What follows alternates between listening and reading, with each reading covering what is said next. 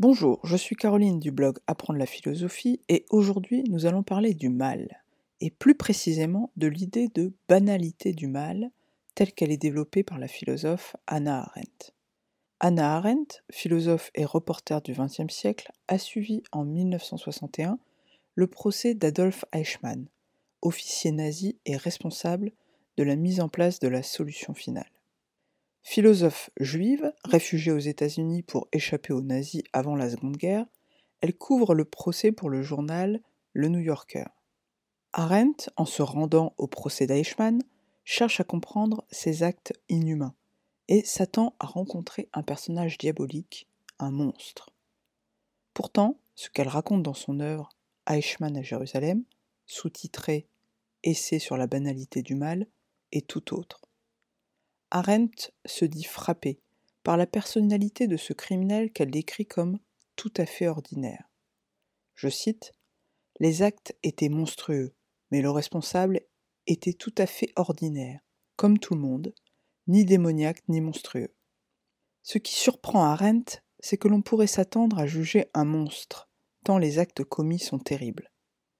Et pourtant, elle remarque qu'il ne semble pas particulièrement mauvais, il n'est pas le diable, mais un individu qui se présente comme ayant juste cherché à bien faire son travail.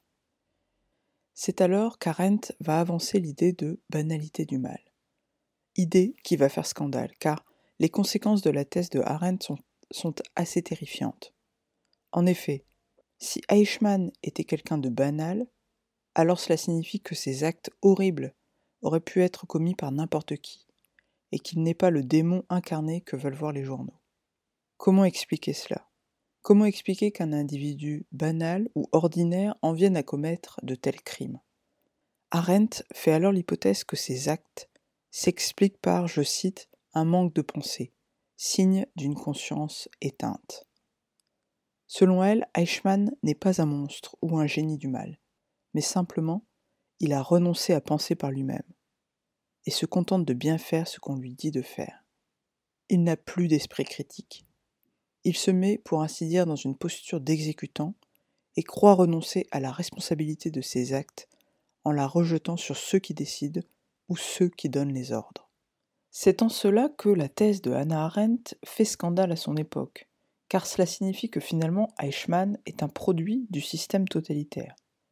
Cela laisse penser que tout individu qui se soumet à un système ou à un leader, en renonçant à réfléchir sur le caractère bon ou mauvais de ce qu'on lui demande de faire, peut en venir à commettre des crimes atroces.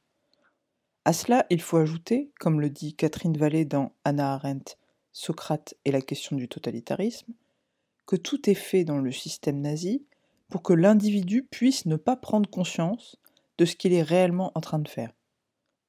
D'une part, aucun individu ne commet le crime à lui tout seul, il ne fait que prendre part à un processus. En effet, il n'a qu'une petite tâche à faire dans ce processus, ce qui lui permet de se cacher sa propre responsabilité, car finalement il n'a fait que faire son travail. Le système de la solution finale est ainsi un système où l'on morcelle les tâches afin que chaque individu se sente moins responsable, et ce d'autant plus que son action ne demande pas une expertise particulière.